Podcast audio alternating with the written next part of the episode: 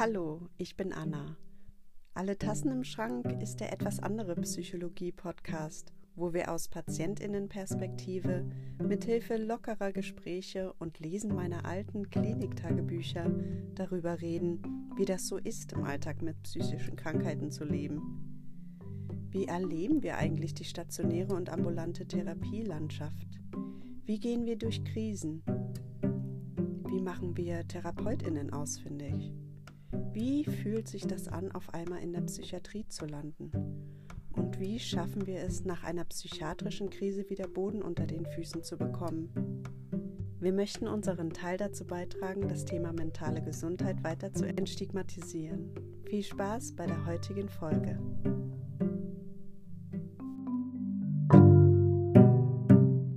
Hallo ihr Lieben, willkommen zum vierten Kapitel des ersten Buches der Zauberberg-Chroniken, eine autobiografische Lesereise durch meine alten Kliniktagebücher, welche alle zwei Wochen weitererzählt wird. Das letzte Mal bei den Zauberberg-Chroniken. Die zweite Woche auf dem Zauberberg hatte begonnen. Mein Kloß im Hals, die innere Leere und meine Obsession für Erik spielten innerlich Tennis. Ich versuchte ihn auf Distanz zu halten, hing öfter mit Zoe, Pia und Max im Bistro ab. Am Wochenende waren wir mit Uli und Linus Kart fahren und ich musste die ganze Woche andauernd pullern. Da diese Erzählungen auf echten Geschehnissen und Personen basieren, habe ich alles außer der Erzählerinnenperspektive, also meiner, höchst fiktionalisiert, um die Privatsphären der echten Person zu schützen und zu respektieren. Und jetzt geht's weiter. Viel Spaß euch.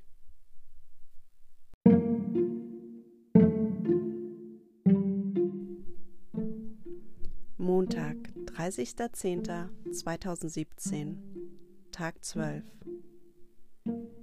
Gruppentherapie um 9 Uhr. Trotz Gefühlstaubheit sage ich heute mal was erzähle davon, wie mich mein letzter Freund vor vier Jahren per E-Mail abservierte und ich erst Jahre später durch Zufall auf Facebook rausfand, warum. Obwohl ich ihm nach der Trennung nirgends mehr auf Social Media folgte, schaute ich aus Neugier nochmal auf sein Profil. Da sah ich ein Foto von ihm mit einer anderen Frau und einem Kind, welches so alt aussah wie die Zeitspanne unserer Trennung. In meinem Kopf ratterte es kurz und dann machte es Bing. Die Glühbirne ging an und mir war sofort klar, dass er noch während unserer Beziehung diese Frau geschwängert haben musste und sich dann, feig wie er war, nicht traute, es mir ins Gesicht zu sagen. Er hat von heute auf morgen eine Trennungs-E-Mail geschrieben, sich danach nie wieder bei mir gemeldet. Der Arsch hat mich betrogen, sage ich mir in jenem Moment, ich war erleichtert und froh und auch erbost, doch am meisten erleichtert, denn das hieß, dass ich endlich nach Jahren der Qual einen Schlussstrich ziehen konnte. Ich wusste jetzt, dass ich nicht Schuld an der gescheiterten Beziehung hatte, dass er das Arschloch war. Sogar meine Sachen musste ich mir damals über seinen Vater zurückerbetteln, weil er einfach nicht auf meine Nachrichten oder Anrufe reagierte. Eieiei. Aber zurück zur Gruppentherapie. Jetzt, da ich mich zum ersten Mal richtig öffne und verletzbar mache, fühle ich mich sofort ganz elend. Diese Geschichte ist doch total peinlich, wieso hast du denn das erzählt? spottet es in meinem Kopf. Ich bin sauer auf mich und brüte den restlichen Tag vor mich hin, decke mich mit meiner schweren Decke zu. 13 Uhr Freizeit. Mein Plan ist es, die drei Stunden mit Spazieren, Interneteln und einer kleinen Belastungsprobe im Tante-Emma-Laden zu nutzen. Nix da, sagt die Depression und lässt mich matt und antriebslos fühlen. Ich gehorche brav und mache ein gefühlt hundertstündiges Nickerchen, von dem ich mich kaum wieder aufwecken kann. Meine Gedanken kreisen um die Sinnlosigkeit dieses Klinikaufenthaltes. Ein Glück kommt dann Pia ins Zimmer und lenkt mich ab. Sie ist in ihrer letzten Therapiestunde in Ohnmacht gefallen, hat sich den Kopf gestoßen und soll sich jetzt etwas ausruhen. Ich schalte sofort in den Fürsorgemodus.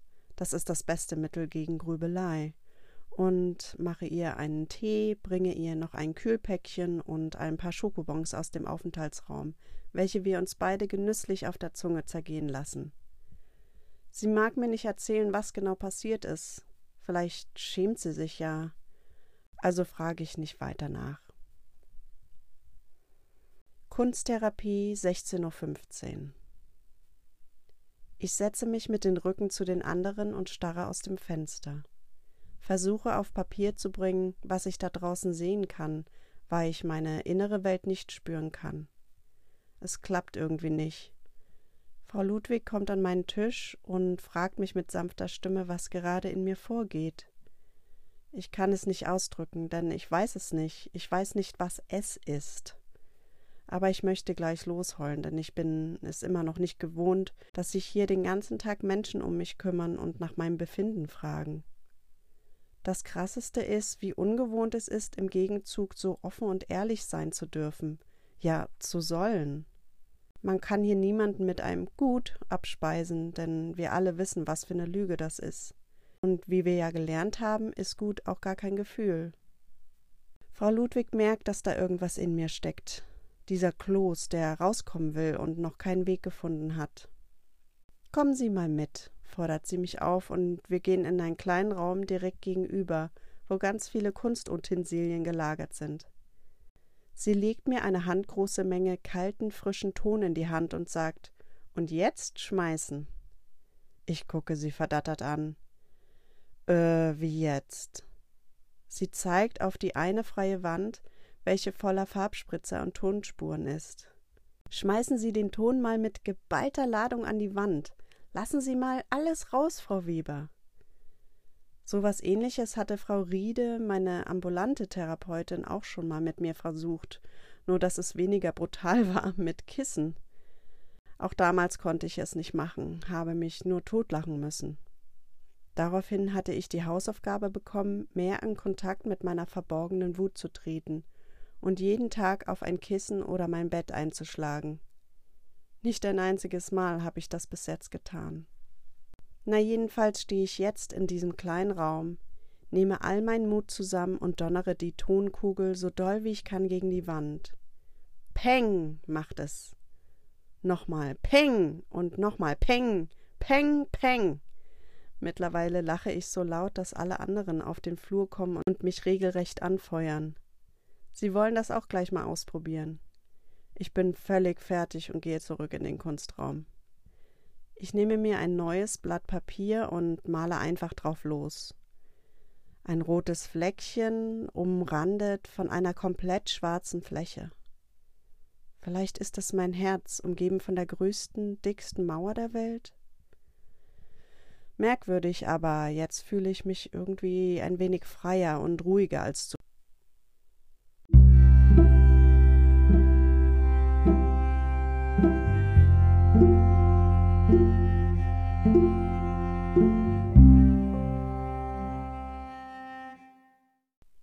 Dienstag, 31.10.2017, Tag 13. 8 Uhr. Es ist Feiertag, also fallen heute sämtliche Therapien aus. Ich soll aber in einen Becher pinkeln, damit man herausfinden kann, warum ich andauernd aufs Klo muss. Vormittag. Ich liebe das Böcher Müsli. Beim Frühstück herrscht heitere Stimmung, so wie im Schullandheim, halt nur, dass wir hier auf Kosten der Krankenkassen unseren Riss in der Schüssel reparieren. Nicht falsch verstehen, das ist hier kein Urlaub. Wenn du schon mal in einer Psychosomatikklinik oder Reha warst, wirst du genau wissen, was für Schwerstarbeit hier von den PatientInnen geleistet wird. Nur die kann man halt nicht mit bloßem Auge sehen. Die meiste Arbeit und ein Großteil der Resultate bleiben versteckt im Wesen eines jeden Einzelnen. Erik geht mir irgendwie aus dem Weg, klettet sich förmlich den ganzen Tag an Ina ran. Sogar wenn beide im Aufenthaltsraum sitzen, schreiben sie sich SMS und kichern wie verliebte Teenager. Ich hasse die beiden. Ich glaube echt, dass bei denen so richtig was läuft. Ein Glück wird Ina in ein paar Tagen entlassen. Wenn Erik dann wieder bei mir angekrochen kommt, sage ich ihm mal richtig die Meinung. Ein paar Stunden nach dem Frühstück gehen Pia, Zoe und ich in den Fitnessraum und sporteln eine ganze Weile herum. Dafür, dass der Raum nicht der größte und das Equipment etwas alt ist, sind sie doch ziemlich gut ausgestattet. Wir verteilen uns wie folgt. Pia ist auf dem Stepper, Zoe mag das Laufband und ich gehe aufs Spinbike. Das habe ich früher immer geliebt und schaffe 20 Minuten, obwohl ich nach 10 schon sterben wollte. Aber dafür wird der Kuchen beim Ausflug später noch besser schmecken. Nachmittag. Wir drei fahren mit Max nach Musterstadt, circa eine Stunde vom Zauberberg entfernt. Es ist ein wunderschöner, altertümlicher Ort, wo man wunderbar spazieren und shoppen und sich von den Hirngespensten, die in einem hausen, temporär ablenken lassen kann. Nach ein paar Stunden Latscherei ergattern wir uns einen Tisch im Marktcafé und gönnen uns jeweils ein völlig überteuertes Stück Konditortorte. Mein inneres Anspannungstierchen hält sich ein Glück in Grenzen, obwohl das bei dieser Menschenmenge wirklich harte Arbeit ist. Ich denke, das Tonschmeißen gestern und Sporteln heute Morgen haben einen Anteil daran. Abends. Nach dem Essen spiele ich mit Uli und Zoe Kniffel im Aufenthaltsraum. Uli ist mir ziemlich schnell ans Herz gewachsen. Sie hat immer ein Lächeln auf den Lippen. Ich merke, dass sie sich hinter ihrer Freundlichkeit und Liebenswürdigkeit verbarrikadiert, niemanden zeigen will, wo es ihr weh tut, dass da aber ganz viel Leid und Traurigkeit stecken muss. Aber dafür habe ich sie irgendwie noch mehr lieb. Zoe erzählt mir, dass sie sogar recht mütterliche Gefühle für sie hegt und sich vorstellen könnte, Uli zu adoptieren, hätte sie nicht schon sechs Kinder zu Hause. Erik und Ina sehe ich nirgendwo. Wahrscheinlich sind sie bei einem romantischen Dinner.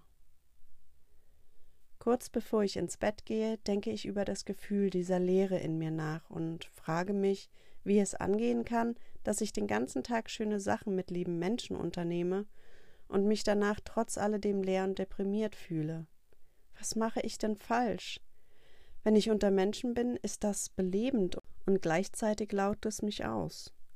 Wenn ich mich dann zurückziehe, wird meine Stimmung trüb, obwohl ich mich nach Einsamkeit und Ruhe sehne. So ein Paradox. Muss ich mich für eins entscheiden oder kann beides gleichzeitig existieren? Am 19.07. schrieb ich schon mal in meinem Therapietagebuch über das Thema. Fuck, heute war Hardcore. Thema Freundschaften.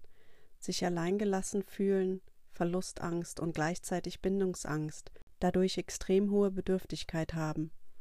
Deswegen fühle ich mich oft einsam, auch wenn ich unter Menschen bin, weil die Einsamkeit aus meinem Inneren kommt und von außen nicht gestillt werden kann.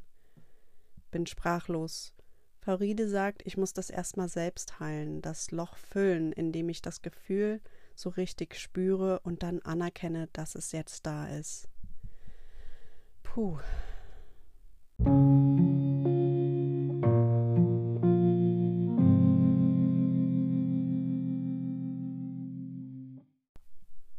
Mittwoch, 1.11.2017, Tag 14, 6 Uhr morgens. Oh mein Gott, schon zwei Wochen hier. Das Gefühl der Leere begrüßt mich, sobald ich meine Augen öffne. Hallo, du Arsch, denke ich und quäle mich aus dem Bett. Wie gewohnt schiebe ich die Gefühlswelt beiseite und gehe zur Morgenrunde. Irgendwie begreife ich immer noch nicht, dass ich hier bin, um mich endlich mal mit meinen Gefühlen auseinanderzusetzen – ja, sie überhaupt mal wahrzunehmen. Das sollte sich heute ändern. 9 Uhr Musiktherapie. Frau Ahrens starrt in die Luft, bis sich irgendjemand traut, bei der Befindlichkeitsrunde mit dem Reden anzufangen. Ich krieg den Mund erstmal nicht auf, lass die anderen machen, denn mein Kloß im Hals hat sich jetzt auf die Brustgegend verlagert und wächst und wächst. Ich frage mich, was das wohl bedeuten könnte denke zurück an meine Gedanken gestern Abend, die Leere, und bumm, schießen die Tränen aus mir heraus. Ich werde panisch und renne aus dem Raum. Ich habe keine Ahnung, was jetzt der Plan ist, laufe einfach den Korridor auf und ab, heule und heule, fühle mich verzweifelt. Wieso kommt keiner nach mir schauen? Ich spüre schlimmes FOMO, die Angst, etwas zu verpassen, bin wieder zurück in den Musikraum, kann aber einfach noch nicht. Nach fünf Minuten probiere ich es, halte es aber nicht mal eine Minute in der Runde aus, bis ich wieder fliehen muss. Mensch, komme ich mir bescheuert vor, aber egal. Mehr auf und ab gehen, mehr Geheule, Dann versuche ich es wieder. Gehe rein, setze mich in den Kreis und erzähle schluchzend von der Leere, die ich spüre, trotzdem ich mich mit lieben Menschen umgebe, schöne Sachen unternehme, gut esse, wandern gehe, Sport mache, etc. Als letzte ist dann Luisa dran und setzt einen drauf. Es kommt mir vor, als müsse es ihr immer schlimmer gehen als alle anderen. Auch sie fängt an zu weinen und geht raus. Daraufhin springt Erik auf, folgt ihr, um sie zu trösten, nehme ich an. Kochendes Blut steigt in mir hoch. Ich fühle mich sowas von verletzt, besonders weil ich doch gerade noch in der Runde gesagt habe, dass ich mich da draußen auf dem Flur wie ein kleines Kind fühlte, das von der Mutter ignoriert wurde, weil keiner kam, um mich zu trösten. Vielleicht glaubt mir das keiner, weil ich sonst immer so fröhlich rüberkomme. Der Kloß auf der Brust schmilzt, wird zur Bleidecke und legt sich über mein gesamtes Wesen. Frau Ahrens möchte jetzt mit uns eine Übung machen, wo wir nichts als zuhören und die Musik von verschiedenen Instrumenten auf uns wirken lassen sollen. Sie leitet uns an, einen für uns gemütlichen Platz im Raum hier zu schaffen. Wir können uns Decken, Kissen und Stühle zur Hilfe nehmen. Ich wende mich wieder von allen ab, suche mir einen freien Platz neben einem leeren Regal und lege mich so hin, dass ich direkt in ein verstaubtes Fach schaue, wo ein einzelnes olles Spinnennetz hängt. Ich hole mir ein Kissen und Wolldecke, lege mich auf die Seite und weine still in das Staubfach hinein. Ich fühle mich wieder mutterseelenallein in einem Raum voller Menschen. Als wir uns alle niedergelassen haben, fängt Frau Ahrens an zu spielen. Der Klang des ersten Instruments ist schön ruhig, der zweite eher dumpf und tief, das gefällt mir gar nicht, und ich spüre ganz doll mein schlechtes Gewissen derzeit, eine krankgeschriebene Last der Gesellschaft zu sein. Der dritte Klang ist hell und lockert das Gefühl wieder auf, wird jedoch durch ein nervtötendes Geräusch danach sofort zerstört. Ich fühle mich zurückversetzt in die Achtziger. Ich bin sieben oder acht Jahre alt und werde von meiner Mutter zum Klavierspielen gezwungen, kriege einen Hieb auf den Hinterkopf, wenn ich die Tonleiter nicht richtig hinkriege. Nach einer kurzen Pause für den Wechsel zum letzten Instrument werde ich schon vom ersten Ton so tief im Herzen getroffen, dass ich gar nicht mehr weiß, wo oben und unten ist. Es sind nur ein oder zwei Töne, die von diesem wunderbaren zitterartigen Instrument erklingen. Die Körpertembura, wie ich danach herausfinden würde, wird in der Musiktherapie oft für ihre heilsamen Klänge genutzt, um PatientInnen zu helfen, in ihre tief verschlossene Gefühlswelt einzutauchen. Ich traue mich aber nicht, sehe mich auf einmal von oben wie durch eine Kamera, die mich filmt. Ich sehe da eine 38 Jahre alte, verzweifelte, ein staubiges Spinnennetz anstarrende Anna liegen und weiß ihr nicht zu helfen. Ich wünschte, dass das nicht ich sei, die dort unten liegt. Ich wünschte, ich müsste nicht wieder in diesen Körper, in diesen Kopf zurück. Doch ich muss und tauche ein. Der zauberhafte Klang der Körpertembura ist vorbei. Ich drehe mich auf den Rücken und starre an die Decke. Ich kriege panische Angst, dass ich gerade so deprimiert und starr bin, dass ich hier nie wieder vom Boden aufstehen kann. Ich stelle mir vor, dass das ja alles die Anfangsszene eines Filmes sei und es doch irgendwie lustig aussehen muss, wie verzweifelt ich hier liege. Die Menschen könnten nicht anders, als darüber zu lachen, weil die Alternative, sich wirklich vorzustellen, wie schlimm sich Depressionen anfühlen können, einfach zu krass ist. Mit einem übermenschlichen Kraftaufwand schaffe ich es aufzustehen und mich für die Abschlussrunde in den Gesprächskreis zu begeben. Es ist komisch, die anderen wiederzusehen. Habe ich sie doch die ganzen letzten Minuten so schön weggeschoben. Doch ich bin nicht alleine, daran sollte ich mich öfters erinnern, denn das hilft mir weiterzuleben. Dann kommt mir eine Erinnerung. Irgendwie hatte ich es schon wieder verdrängt aber Frau Engel erzählte mir in meinem letzten Einzeltherapiegespräch von dem Effekt der Verschlimmbesserung, wie sie es nannte. Wenn man in die Tiefe der Seele schaut, sagte sie, kommt man nicht umhin, dass etwas aufgewirbelt wird, besonders wenn man sich lange von den unangenehmen Gefühlen versteckt hat. Ich fragte sie, wozu Gefühle denn überhaupt da sind. Bisher hatten wir ja nur gelernt, dass Gefühle weder positiv noch negativ sind und es okay ist, sie zu spüren. Gefühle sind nichts anderes als Kommunikation mit anderen und mit sich selbst, erklärte Frau Engel. Wir Menschen sind mehr als nur Fleisch und Blut, Frau Weber. Wir haben Verlangen, die über die Grenzen der Grundbedürfnisse hinausgehen. Gefühle geben uns ein Zeichen, ob unsere Bedürfnisse erfüllt sind oder ob eventuell Handlungsbedarf besteht.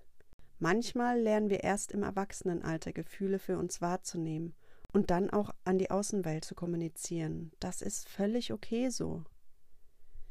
Ich war mittlerweile am Weinen. Sie kommunizieren mir gerade, fuhr sie fort, dass ihnen etwas nahe geht, dass sie verletzlich sind und Zuneigung brauchen. Ich schluchzte noch lauter. Sie sagte jetzt nichts mehr. Die Stille konnte ich kaum aushalten, machte mich irgendwie noch panischer. Zum Abschluss der Sitzung sagte sie mir noch, dass man durch Aktivität und Kontakt zu anderen die eigene Stimmung ändern kann, dass ich jetzt gut auf mich aufpassen und mich lieb behandeln soll, unter Menschen gehen und mich nicht im Zimmer wegschließen soll, meinem Umfeld weiterhin meine Gefühle mitteilen darf, damit die Menschen um mich herum die Info haben, wie sie meine Bedürfnisse erfüllen können. Puh. Aber zurück zum heutigen Tag, Mittwoch.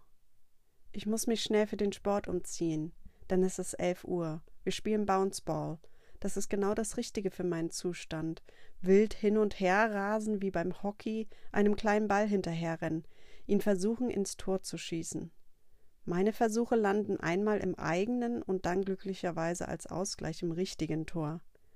Verschwitzt gehe ich direkt danach zum Mittagessen und setze mich mit meinem Tablett in eine etwas ruhigere Ecke, neben Linus und Uli. Die beiden sehen so hundsmiserabel aus, wie ich mich fühle. Irgendwie hatte jeder heute einen schweren Morgen.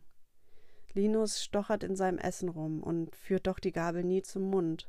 Das triggert mich hart, also drehe ich mich weg.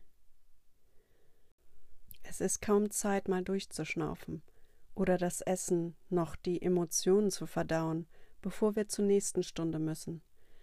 Meine Gruppe hat jetzt Körpertherapie, 13.15 Uhr. Wir fangen mit einer Übung an, bei der ich total viel Widerstand empfinde. Frau Quentin gibt einen Zustand vor, welche wir dann nonverbal ausdrücken sollen. Komischerweise klappt das bei den negativen ganz gut. Nur die positiven Sachen, so zum Beispiel das Wort aufgeschlossen, bewirken bei mir eher das Gegenteil. Ich fühle mich überfordert und setze mich traurig auf den Boden, während die anderen weiter im Raum herumeiern, wie bei einer Pantomime-Vorführung. Dann kommt Berit und will mich höchstwahrscheinlich aufmuntern, packt mich aber irgendwie total unsensibel am Arm und ins Gesicht – da flippe ich aus und gebe einen ganz komischen Grunzeton von mir. Ich erinnere mich gar nicht mehr, was da genau passiert, aber ich werde total starr und ziehe die böseste Grimasse auf, die ich auf Lage habe, so dass sie sich endlich von mir entfernt. Ich stelle mich ans Fenster, um frische Luft zu schnappen und starre die Sonne an, bis mir die Augen wehtun. Bei der Reflexionsrunde habe ich viel zu sagen. Erstens, bitte nicht anfassen, von niemanden. Berit solle das nicht persönlich nehmen, aber ich brauche gerade meinen Freiraum. Zweitens, in der Musiktherapie heute Morgen habe ich geschafft, etwas in mir aufzubrechen oder eher freizuschaufeln, was ich ungerne mit oberflächlicher Heiterkeit zudecken will. Ich lerne gerade Gefühle zu fühlen, sie zu zeigen und zu akzeptieren. Das ist mega schwer, weil es sich so extrem anfühlt. Entweder ist da totale Leere oder extreme Traurigkeit. Irgendwie muss ich die Balance finden. Danach ist Luisa dran und wie soll es auch anders sein, ihr geht es natürlich viel schlechter. Oder ist das nur mein Minderwertigkeitskomplex, der mir sagt, ich werde nie ernst genommen? Oder dass ich meine Bedürfnisse nicht richtig einfordern kann? Frau Quentin geht sehr sorgsam mit Luisa um. Bei mir hat sie das nicht gemacht. Spinne ich? Werde ich nicht gesehen oder glauben mir die Leute nicht? Wieso kümmert sich keiner so sehr um mich wie um Luisa? Für den Rest der Stunde gehen wir nach draußen. Wir sollen uns auf dem Klinikgelände einen Ort suchen, wo wir uns gut fühlen und beobachten, wie uns der Ort berührt, an was er uns erinnert. Ich bin so erleichtert, dass ich mich wieder von den anderen entfernen kann. Gerade erinnern sie mich zu sehr an meine Familie, denen ich aus dem Weg gehen will. Ich gehe in den Patientengarten und setze mich auf einen Klappstuhl in die Herbstsonne. Ich bin wohl so gut versteckt, dass mich nach 20 Minuten ein kleiner Suchtrupp ausfindig machen muss. Das finde ich gut. Endlich Aufmerksamkeit. 15 Uhr Freizeit. Die Therapien sind für heute vorbei. Ich mache einen entspannten Spaziergang in den Ort, um zu internetteln. Die zweite Zugfahrt und Belastungsprobe zu den Geschwistern nächste Woche ist gebucht. Und dann will ich es nochmal zur Probe im Einkaufsladen versuchen. Zu Hause musste, ja musste ich jeden Tag etwas kaufen. Die letzten zwei Wochen hier waren für mich wie ein dringend nötiger Entzug. Doch jetzt will ich mich dem Ganzen wieder stellen. Wenn nicht heute, wann dann? Die Erfahrung im Laden ist so anstrengend, ich bin überfordert, kaufe im Endeffekt gar nichts, dass ich danach sofort aufs Zimmer gehe und bis zum Essen penne. 18.15 Uhr Abendbrot. Ich setze mich zu Max und Zoe an den Tisch und versuche meinen übergroßen Hunger mit Brötchen zu stillen, die wohl vom Frühstück noch übrig sind. Max fragt mich, warum ich heute so merkwürdig drauf bin. Wie meinst du das? frage ich ihn. Er sagt, ich sei heute so unanna-mäßig. Gereizt fauche ich zurück. Nur weil ich heute mal nicht so tue, als wäre alles in Ordnung, ich mein Gefühl mal so richtig Raum gebe, bin ich nicht gleich merkwürdig. Wie soll ich das mit den Gefühlen üben, wenn man so doofe Kommentare bekommt? Ich gehe auf mein Zimmer. Zoe kommt mir hinterher und gibt mir eine Schachtel Merci. Weil du heute etwas mehr Liebe brauchst, sagt sie. Ich bin völlig baff. Sie und Max waren vorhin im Ort und haben mir was Schönes kaufen wollen. Oh Menno, fühle ich mich jetzt bescheuert. Also hat mich doch jemand gesehen.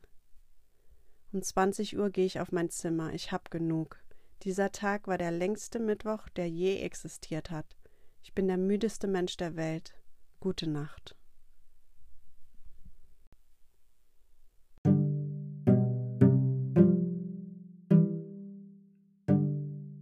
Fortsetzung folgt. Puh, das war wieder eine Achterbahn der Gefühle auf dem Zauberberg. Eins ist sicher, langweilig wird einem bei so einem Klinikaufenthalt nicht. Ich poste übrigens immer das gesamte Skript und ein, zwei Fotos am nächsten Tag auf meinem Anna Venture Blog. Den Link dazu findet ihr in den Show Notes, wenn ihr da Interesse habt. Danke fürs Zuhören und ja, wir hören uns das nächste Mal. Seid gut zu euch selbst, passt auf euch auf. Tschüss, eure Anna.